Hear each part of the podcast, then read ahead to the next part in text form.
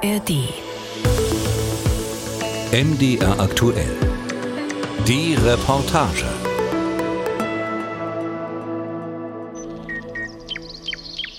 Der Rennsteig hat uns schon immer magisch angezogen. Von Magdeburg aus sind wir oft in den Thüringer Wald gefahren, zum Wandern oder zum Laufen. Ich habe viele schöne Erinnerungen, aber es war auch nicht immer einfach. Jetzt zum großen Jubiläum, zum 50. Rennsteiglauf, bin ich mit meinem heute 80-jährigen Vater wieder auf dem Rennsteig, auf der Marathonstrecke, die bis heute in Neuhaus am Rennweg beginnt. Der Himmel hier am Ortsrand ist grau, es ist kalt und es regnet, genau wie an dem Vormittag vor 45 Jahren. Auf dieser Wiese haben wir gestanden. Das ist schon ein paar Jährchen her. Das war schon eine gewaltige Masse an Menschen. Über 2000 Läufer warteten damals ungeduldig auf den Startschuss zum Marathon. Es war der 20. Mai 1978. Für meinen Vater, damals 35 Jahre alt, war es der erste Rennsteiglauf. Zusammen mit seinem kleinen Laufteam aus Magdeburg hatte er die Nacht in der Jugendherberge im benachbarten Lauscha verbracht. Nun standen sie aufgeregt am Start, mit großem Respekt vor der langen Strecke und den vielen Bergen, die noch vor ihnen lagen. Ich war damals ja als Student Mittelsteckler gewesen und diese Strecken 20 und länger, die habe ich ja eigentlich gar nicht trainiert. Also dass das ein böses Ende nimmt, das hätte ich äh, fast vermutet und es ist auch so gekommen dann. Meine Eltern stammen beide aus Sonneberg, der Spielzeugstadt am Südzipfel des Thüringer Waldes. Wegen der Arbeit meines Vaters, der Geologe war, sind sie als junge Eheleute nach Magdeburg gezogen. Doch im Herzen sind sie immer Thüringer geblieben und bei jeder Gelegenheit nach Hause gefahren. Wir drei Kinder waren in den Ferien bei unseren Großeltern in Sonneberg. Auch gewandert sind wir viel. Zweimal den ganzen Rennsteig entlang mit Rucksack, Zelt und Schlafsack. Übernachtet haben wir verbotenerweise im tiefen Wald. Das war aufregend, nicht nur für uns Kinder.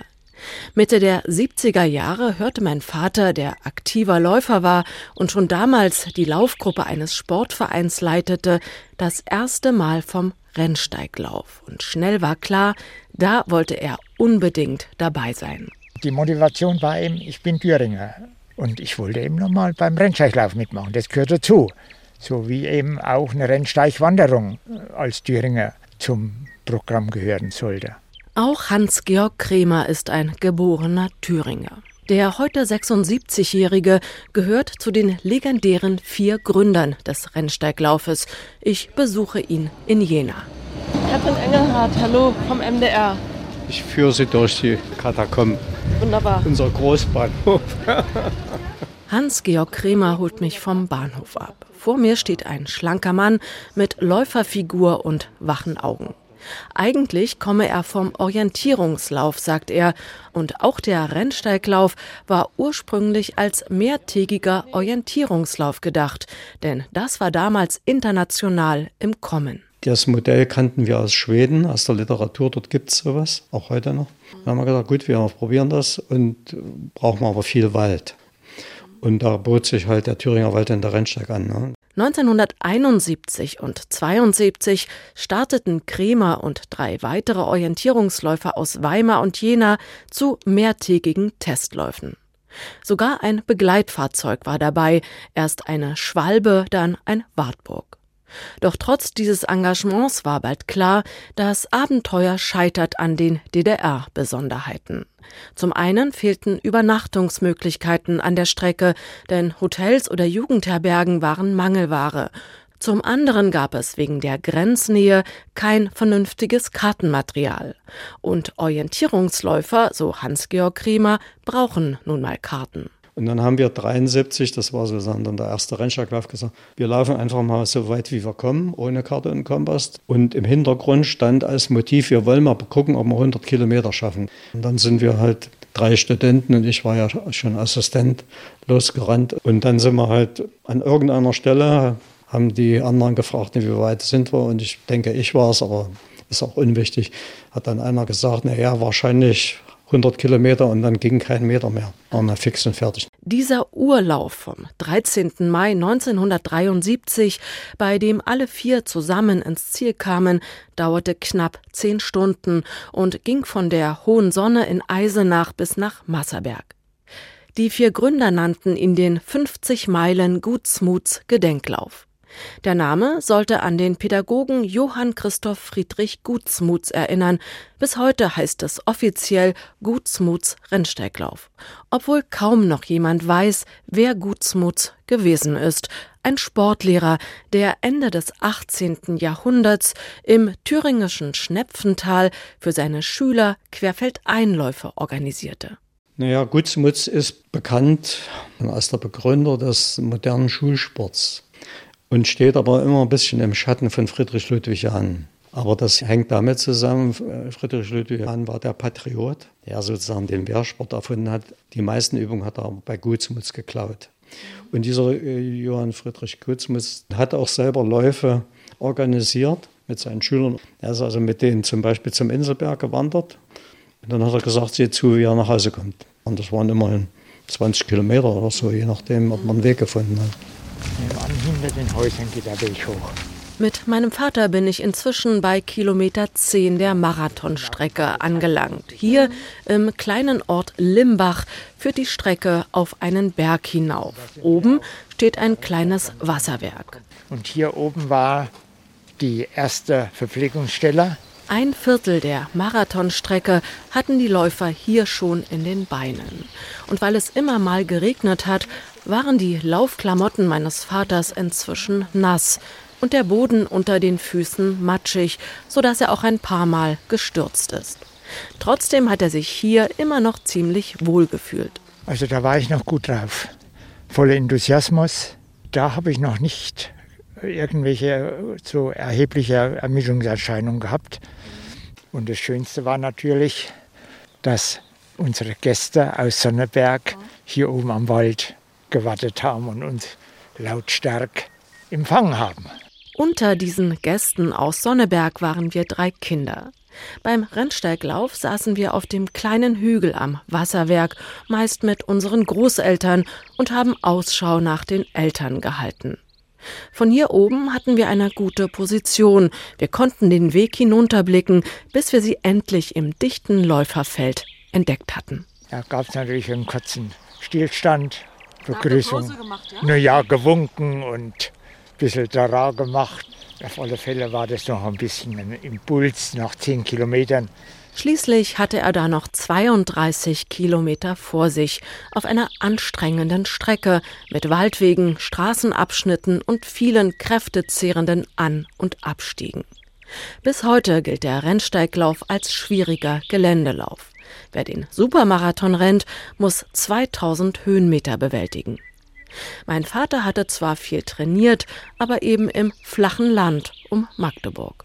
Es kam nicht so sehr auf Bergtraining drauf an. Es kam darauf an, dass man Kilometer gemacht hat. Man musste eben nachher pro Woche, naja, ich schätze mal so 60, 80 Kilometer machen. 80 Kilometer laufen pro Woche. Ist das noch gesund?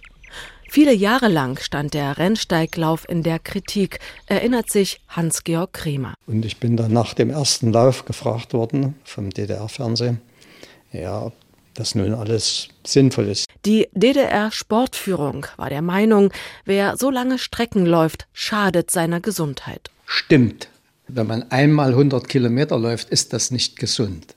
Wenn man sich richtig darauf vorbereitet, das ganze Jahr, dann toleriert das der Körper. Aber ich muss dann auch ein entsprechendes Trainingsprogramm machen. Ne? Hintergrund dieser Kritik aber war nicht das Gesundheitsproblem, sagt Kremer.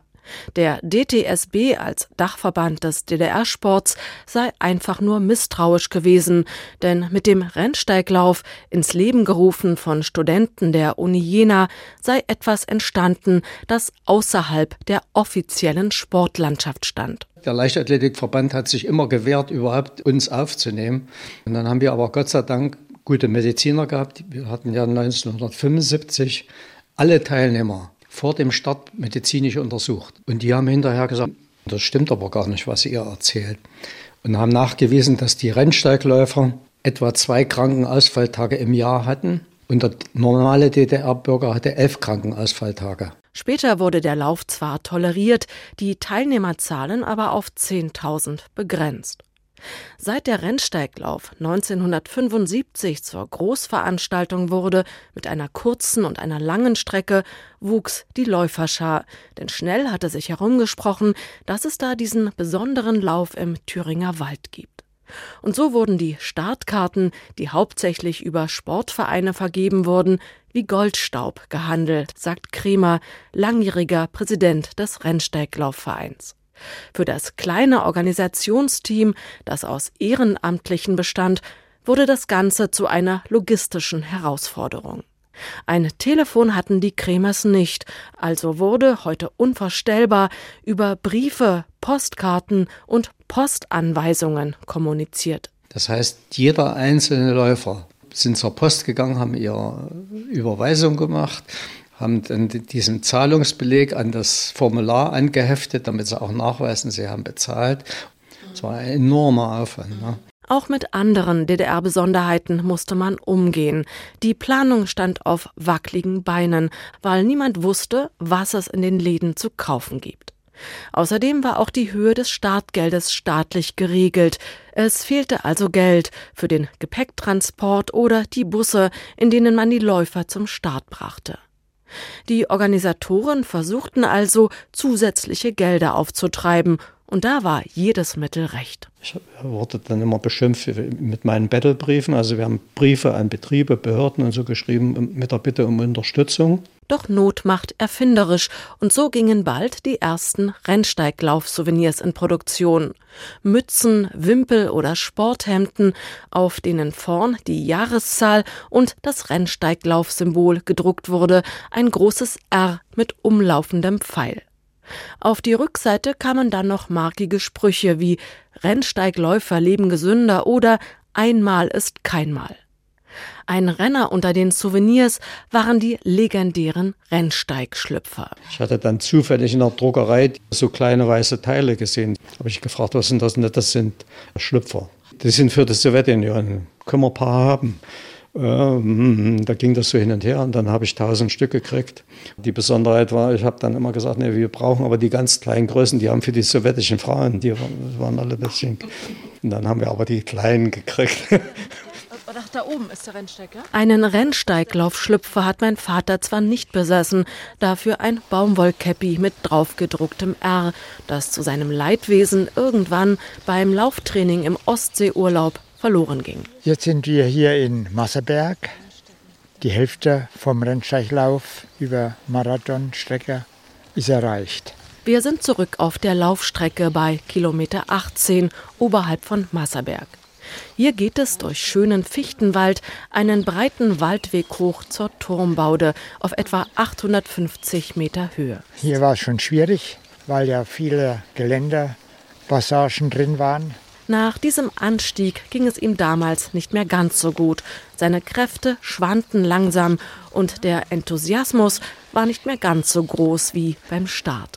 Da waren schon Gedanken dabei, die ein Bereuen beinhalteten, wo man gesagt hat, mein Gott, jetzt kommen immer noch 20 oder 15 Kilometer.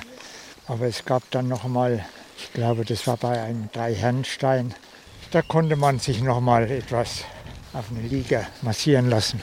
Bis heute werden die Läufer bestens unterwegs versorgt. Von den vielen ehrenamtlichen Helfern, ohne die es den Rennsteiglauf nicht geben würde.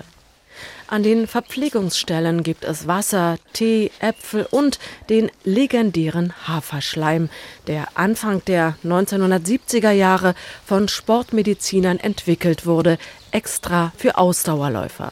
Die Grundzutaten Haferflocken, Wasser und Salz. Darin enthalten sind Kohlehydrate, Vitamine und Mineralien, alles Stoffe, die den Läufer mit Energie versorgen. Der Geschmack ist da nicht so wichtig. Das war schon 1978 so. Es ist, sag mal, fast so eine dünnflüssige Suppe. Es ist kein so richtiges Getränk, es ist mehr was zum Schlürfen. Ja, wie es schmeckt, ich, also richtig Geschmack wie schmeckt Haferschleim? Der Haferschleim war nicht der einzige Höhepunkt bei der Versorgung, denn auch Bananen wurden damals an die Läufer verteilt. Das war ungewöhnlich, denn in der DDR gab es Bananen, wenn überhaupt, nur zu Weihnachten. Einige Läufer haben die Bananen nicht gegessen, sondern sie mit ins Ziel genommen, um ihren Kindern eine Freude zu machen. So wie unsere Mutter. Zweimal haben meine Geschwister und ich bereits im Mai Bananen essen können, denn sie ist zweimal den Marathon gelaufen und gehörte damit zu den rund 10 Prozent Frauen auf dieser Strecke. Frauen durften übrigens erst ab 1975 am Rennsteig mitlaufen und den Supermarathon sogar erst ein Jahr später, 1976. Hans-Georg Kremer. Heute haben wir relativ hohen Frauendurchschnitt, das liegt aber an den kurzen Strecken. Aber zu DDR-Zeiten waren wir international der Lauf mit den meisten Frauen auf der langen Strecke. Das war ungewöhnlich, denn was heute kaum noch jemand weiß, in Ostdeutschland durften Frauen erst ab 1973 Marathon laufen und es dauerte bis 1984, ehe sie auch bei den Olympischen Spielen antreten durften. Offizielle Begründung für Frauen seien lange Laufstrecken schädlich für die Gesundheit. Es bestehe die Gefahr, dass ihnen ein Bart wächst und sie unfruchtbar werden. Da kann man eigentlich nur drüber lachen. Also ich meine, es gibt so viele Frauen, die laufen, die dann auch schwanger werden und Kinder kriegen. Also ich meine, ich habe es ja selber erlebt und ich habe sogar Zwillinge gekriegt. Ich habe voll gestillt, meine Zwillinge. Christine Hempel vom USV Erfurt ist zweimalige Rennsteiglaufsiegerin. 2012 war sie die erste Frau beim Marathon und drei Jahre später hat sie auch die Königsstrecke, den Supermarathon, gewonnen in sechs Stunden und 16 Minuten. Natürlich darf man nicht dran denken, was jetzt noch an Kilometern vor einem liegt, weil dann sagt man sich wahrscheinlich unterwegs, bist du nicht ganz glatt. also es ist schon, wenn man an dem Start steht, zu überlegen, man läuft jetzt von Eisenach nach Schmiedefeld, also das ist schon wirklich wahnsinnig. Nach einer langen Pause für ihre Zwillinge trainiert sie heute wieder 90 Kilometer pro Woche. Tempoläufe, Intervalltraining und ein paar ruhige Einheiten. Sie ist jetzt 40 und würde gern nochmal aufs Siegerpodest beim Supermarathon. Die langen Läufe sind dann eher ja auch, sag ich mal, den älteren Frauen gegeben ja, diese Ausdauer können die einfach besser durchhalten. Also ich weiß nicht, ob das hormonell oder genbedingt oder wie auch immer, kann ich jetzt gar nicht beschreiben. Für die Südthüringerin, sie kommt aus Dillstedt, ist der Rennsteiglauf etwas ganz Besonderes. Hier in ihrer Heimat hat sie ihren ersten großen Sieg gefeiert. Außerdem findet sie gut, dass es beim Rennsteiglauf, das ist ungewöhnlich, keine Preisgelder für die Sieger gibt weil dann haben auch mal Otto-Normalverbraucher auch eine Chance, mal aufs Podest zu kommen. Und wenn da welche eingekauft werden, Leute, dann da hat man nie die Chance. Und das ist ein Heimatlauf, das ist ein familiärer Lauf.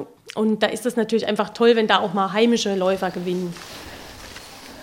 Wir sind wieder im Jahr 1978 auf der Marathonstrecke kurz hinter Frauenwald. Von hier aus war es nicht mehr weit bis nach Schmiedefeld, zum schönsten Ziel der Welt, wie es heute heißt. Das Läuferfeld hatte sich mittlerweile auseinandergezogen. Jeder kämpfte für sich allein auf den letzten Kilometern. Der Ehrgeiz erwachte dann letztlich auf den letzten zwei Kilometern.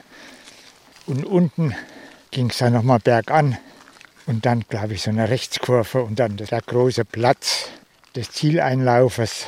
Die Zielwiese war voller Zuschauer, die den erschöpften Läufern zujubelten, und das gab nochmal Kraft, und so konnte unser Vater auf den letzten Metern ins Ziel sogar noch einen kleinen Sport einlegen. Seine Zeit vier Stunden und 19 Minuten. Also ich war fix und alle. Das war also ein Kampf gegen den Körper, gegen diese Schmerzen und gegen diese Kraftverluste, die man unterwegs erlitten hat. Doch wie das so ist bei solchen Läufen, die Schmerzen waren bald vergessen. Spätestens nach der kalten Dusche, die Frauen und Männer damals gemeinsam benutzten, unter freiem Himmel und ohne Sichtschutz drumherum. Noch neunmal hat er später am Rennsteig teilgenommen, fünfmal beim Marathon und viermal beim Halbmarathon über 21 Kilometer. Der wurde erst nach der Wende eingeführt, genau wie die Kinderläufe und Wanderstrecken. So konnte man neue Läufer gewinnen, sagt Hans-Georg Kremer, denn die wurden dringend benötigt. Die Wende hat für uns das Riesenproblem gehabt. Die Teilnehmerzahlen sind rapide runtergegangen. Fast nur ein Drittel. Die Ostläufer sind alle im Westen gefahren, haben da alle möglichen Marathonläufe mitgemacht bis New York und Hawaii und was weiß ich. Die wollten halt einfach mal woanders laufen. Und die Wessis haben sich nicht getraut weil das ein schwerer Lauf ist. Unsere Familie ist dem Rennsteiglauf bis heute treu geblieben, auch wenn es zwischendurch mal Pausen gab und auch Verweigerung. Denn das Leben mit einem laufverrückten Vater, der nebenher noch Abteilungsleiter im Sportverein war, war nicht immer einfach. Manchmal habe ich mir mehr Zuwendung gewünscht, mehr Zeit für uns Kinder, auch abseits der Laufstrecke. Und auch unsere Mutter musste zurückstecken die Zeit, die geht im Eheleben verloren. Ja, andere haben in der Beziehung dann besseres Eheleben führen können. Das muss ich jetzt im Rückblick leider, leider sagen. Würde ich vielleicht anders machen, ja. Doch die Freude an der Bewegung, am Sport, die hat er an uns Kinder weitergegeben. Meine Schwester macht intensiv Yoga und mein Bruder, das größte Lauftalent unter uns dreien, ist bis Mitte der 90er Jahre Rennsteigmarathon gelaufen, bevor er zum Triathlon gewechselt ist. Ich selbst mache in diesem Jahr zum 14. Mal beim Rennsteiglauf mit und trage damit den Staffelstab unseres Vaters weiter. Er selbst hat lange überlegt, nochmal zu starten beim großen Jubiläumslauf, denn auch mit 80 ist er noch aktiv, trainiert dreimal in der Woche und nimmt an Wettkämpfen teil. Doch das Kapitel Rennsteiglauf, das hat er abgeschlossen. Das ist mir so richtig bewusst geworden jetzt im Winterhalbjahr.